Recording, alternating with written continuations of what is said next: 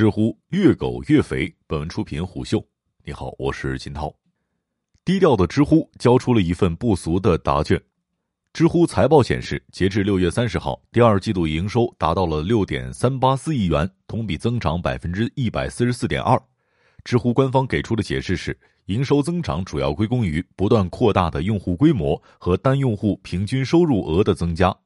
第二季度，知乎平均月付费会员数约为四百七十万，同比增长百分之一百二十一点一，付费率由二零二一年第一季度的百分之四点七提升至二零二一年第二季度的百分之五。另外，知乎向虎嗅表示，品牌投放一定程度上带动了用户的增长。今年一月，恰逢知乎十周年，公司做了一系列的品牌活动，包含答案奇遇夜晚会、新知青年大会等。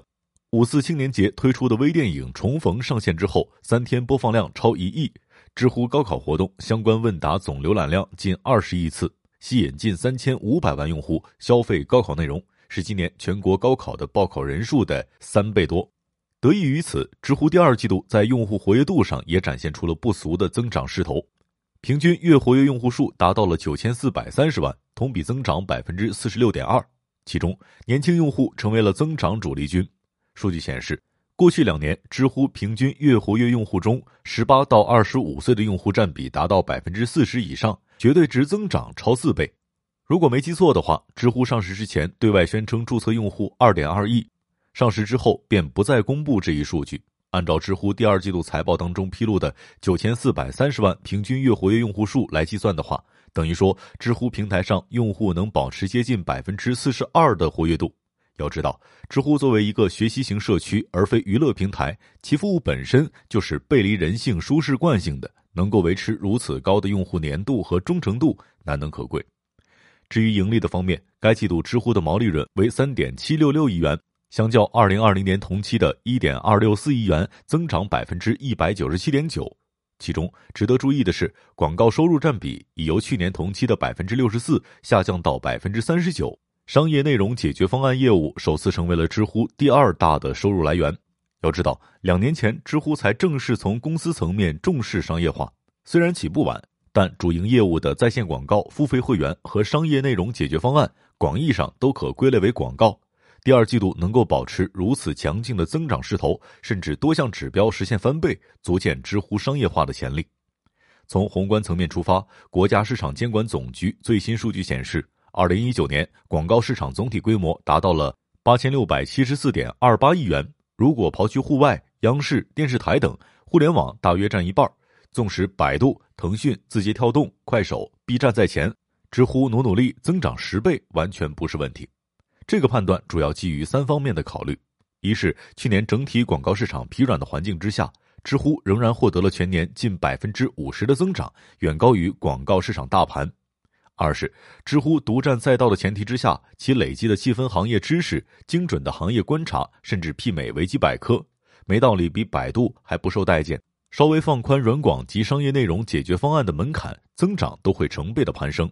比如商业内容解决方案业务，二零二零年下半年才规模化运营，该季度就同比增长百分之一千五百二十九点三。三是双微一抖，内容生命周期非常短。而知乎上内容呈现有很强的长尾效应，热门回答会长时间优先显示，企业对类似竞价排名方式的舆情公关需求旺盛，而且根据知乎招股书说明，商业内容解决方案的整体点击率是传统广告的两倍。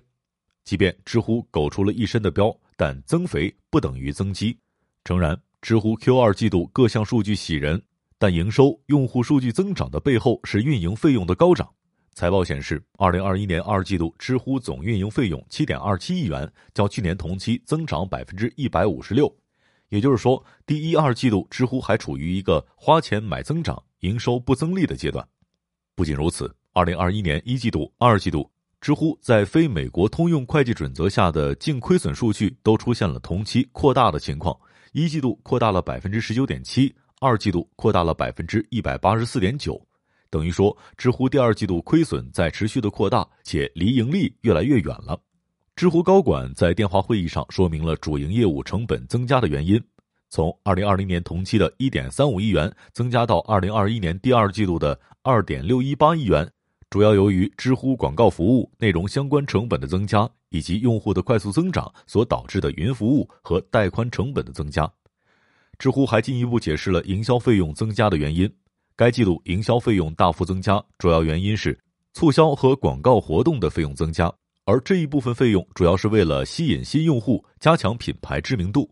对此，有用户质疑：现在知乎广告在开屏页、发现界面、信息流、评论区、底部推荐等功能模块是无孔不入，甚至还将品牌提问穿插在 Live 特别现场。这些密集渗透的广告自然会遭到老用户、创作者的情感抵触。不仅因为广告骤增之后氛围的无序，而是基于默认的假设，精神社区在商业化过程当中很容易出现乌托邦崩塌的幻灭感。该用户还表示，虽然知乎和 Quora 保持着一样的初心，但目前知乎粗放的商业化策略已经影响到用户体验。知乎用户陈章鱼就对知乎推荐取向反复横跳有过这样的论断：知乎现在最大的问题，其实是在传统的人关注人的内容模式和机器推荐的内容模式之间摇摆不定。当然，这也不能全怪知乎，互联网从来只是工具，它改变不了商业本质，更替代不了产品体验。如今的互联网内容平台都面临着商业化的难题，如何既保证用户体验，又能赚到更多的钱，一直是一个两难的问题。况且，互联网公司都被裹挟在流量饥渴、营销铺路的循环当中，亏损换未来，经过十几年的洗礼，已经成为了一套成熟的互联网打法。在投资人眼中，一家公司的估值不是它曾经的盈利，而是基于其未来的想象空间。比如，支付、团购、网约车都曾在烧钱当中涅槃，京东、美团、滴滴、五八都是承受着流血抢占市场的成功案例，知乎也不例外。从上市以来的表现看，正试图通过加大营销撕开吸附流量，加大问答领域掌控力。问题是，亏损换未来的互联网打法真的会在社区产品上奏效吗？京东、美团属于平台级产品。亏损多年，并不是依靠商品低价去获取用户，而是把资金用在打造供应链、物流、仓储、IT 系统等方面，通过战略亏损打造平台化的生态循环。知乎作为一个问答社区，想活得更好，必须跑通商业模式，实现盈利，证明那些被网友调侃年薪百万知乎人的含金量到底有几何，也就是要市场来回答，靠营销拉增长，知乎如何盈利的问题。比如，知乎依靠独有生态孵化的商业内容解决方案业务，就是一种强交互、定制化、基于内容的效果营销方案，